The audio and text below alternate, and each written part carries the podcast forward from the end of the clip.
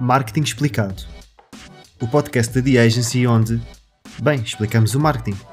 Pois esta era bem óbvia. Numa startup, o crescimento da carreira está ligado ao sucesso comercial da empresa. Quem entra primeiro deve colher primeiro os frutos e é fundamental que o CEO cumpra esta promessa.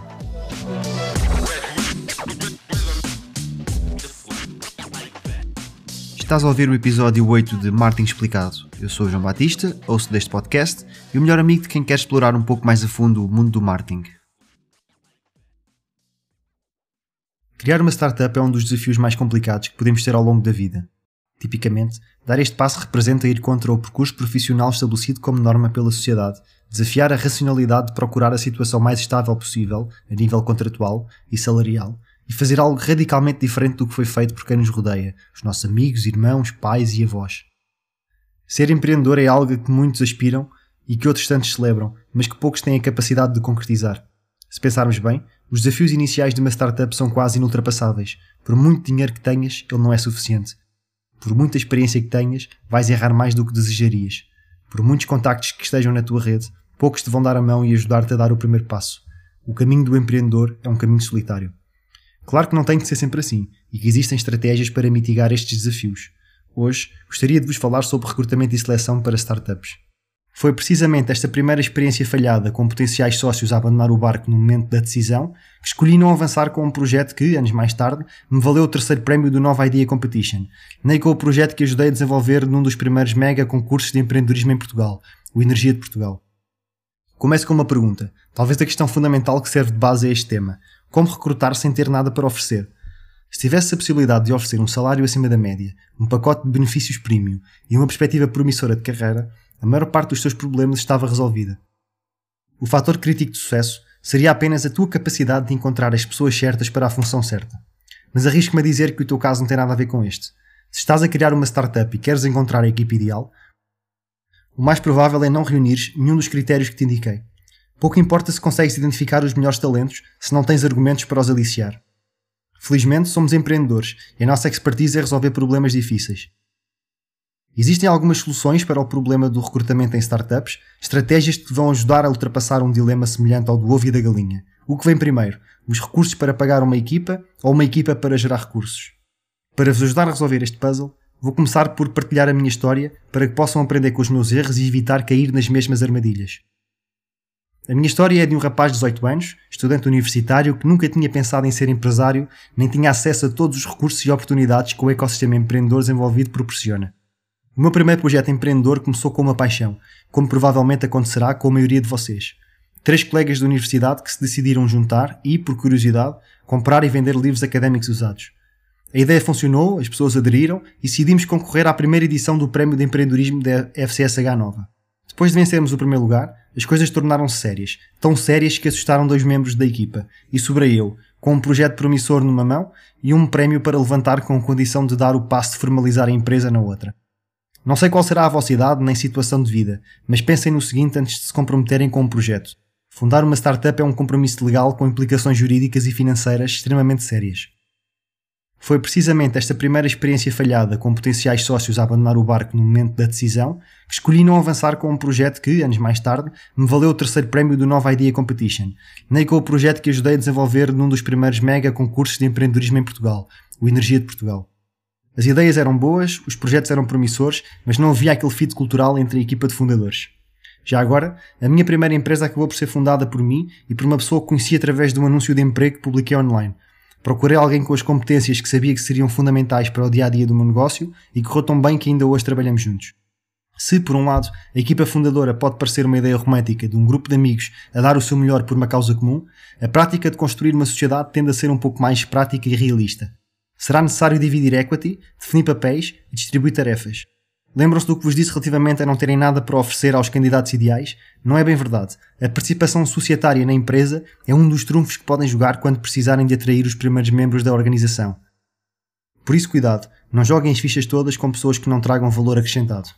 O meu conselho é que procurem formar uma equipa fundadora com um número reduzido de elementos, se possível em número ímpar, que sentem à vossa mesa pessoas com uma grande competência técnica nos pontos core do vosso negócio, o ideal é serem autossustentáveis durante os primeiros tempos, e que definam com a maior clareza possível a estrutura da organização. Alguém terá de ser o líder. Mas a empresa tem que crescer e nem todos os funcionários podem ser sócios. Se tiverem essa possibilidade, comecem sempre por procurar soluções em outsourcing. Não recrutem um contabilista, recorram a uma empresa de contabilidade. Não contratem gestores de social media, recorram a uma agência. Infelizmente, nem sempre é possível utilizar esta estratégia, seja por motivos técnicos ou financeiros, e é então que se passa ao próximo passo. Depois da equity, a maior mais-valia que uma empresa tem para oferecer é o risco. O risco pode ser uma variável assustadora e é um deal breaker para a maioria das pessoas. E ainda bem, porque essas pessoas não são indicadas para trabalhar numa startup. O risco também pode ser algo aliciante, uma aposta que pode dar frutos no futuro. Esta é, talvez, a maior cartada que o empreendedor pode jogar quando vai ao mercado recrutar os primeiros colaboradores. Não poderá competir com as grandes empresas em segurança contratual, em salário, em benefícios ou extras, mas pode prometer uma perspectiva de crescimento infinito. Quanto maior for a empresa, mais estruturada e burocrática será. As condições de entrada até podem ser fantásticas, mas é incrivelmente difícil progredir drasticamente. Numa startup, o crescimento da carreira está ligado ao sucesso comercial da empresa. Quem entra primeiro deve colher primeiro os frutos, e é fundamental que o CEO cumpra esta promessa. Depois de tomares a decisão de recrutar alguém, é fundamental garantir que te livras de qualquer bias durante o processo de seleção. A última coisa que queres será recrutar os amigos ou familiares. Digo-te por experiência própria que esse é um erro muito comum que deves evitar a todo custo, por mais confortável e aliciante que isso possa parecer. É muito provável que o melhor talento para a vaga não esteja na tua network, para te ajudar, existem empresas de recrutamento que garantem a isenção deste processo, mas também há vários passos que podes e deves tomar sozinho. O primeiro é desenvolveres uma employer brand. Explica aos candidatos o que representa a tua empresa, quais dos seus valores, qual a cultura organizacional que pretendes construir, no fundo, qual o teu propósito. Depois, materializa isso num website de carreiras que seja simples, direto e facilmente acionável por quem se deseja candidatar. Não te esqueças de comunicar nas tuas redes que estás aberto a receber candidaturas e, muito importante, não ignores quem te faz chegar o seu CV. Provavelmente será a primeira vez que vais fazer um processo de recrutamento, mas tenta que ele seja o tão profissional quanto autêntico. Não precisas de formalismos para garantir um bom recrutamento. A pessoa que hoje é o meu braço direito foi entrevistada numa esplanada de um café ao lado da minha casa. Mas é imprescindível teres uma visão e teres a capacidade de a comunicar. Primeiro, Descobre o que o teu público-alvo mais valoriza e depois faz o teu melhor para lhes proporcionares essas experiências. Na Get a Job e na The Agency, por exemplo, não oferecemos seguros de saúde nem cartões de combustível, mas disponibilizamos Netflix gratuita e formação online à medida. Recrutar uma equipa não é uma tarefa nada fácil, mas o desafio vem depois. É preciso acolher, integrar e formar estas pessoas. É fundamental dar-lhes as ferramentas certas, motivá-las e manter o engagement. Estas pessoas passaram pelo teu processo de seleção, pelo que, em princípio, serão funcionários espetaculares e talentos incríveis. Mas não te podes esquecer que a empresa é tua, não é deles. Não podes esperar que trabalhem tanto quanto tu ou que se importem tanto quanto tu. Tu és o dono, és o fundador, és o líder. Terás que aprender a comunicar a tua visão, criar mecanismos que ajudem a formar a cultura interna, desenvolver os processos que garantem a circulação da informação e a qualidade desses mesmos processos. Tudo isto parece básico quando estás a começar, mas vai ficando mais difícil a cada nova admissão.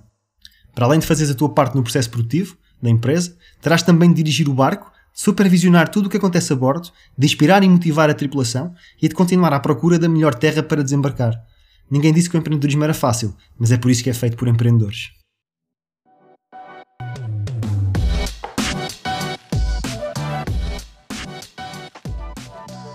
E este foi o oitavo episódio, espero que tenhas gostado deste tema. Foi um tema que surgiu através de uma palestra que eu dei recentemente para a fábrica de startups. Uh, estavam nesta palestra uh, empreendedores que estavam a criar startups na área do, do turismo uh, estavam exatamente neste passo, no passo de encontrar a equipa certa, no passo de começar com uma equipa de fundadores e de contratar os primeiros colaboradores.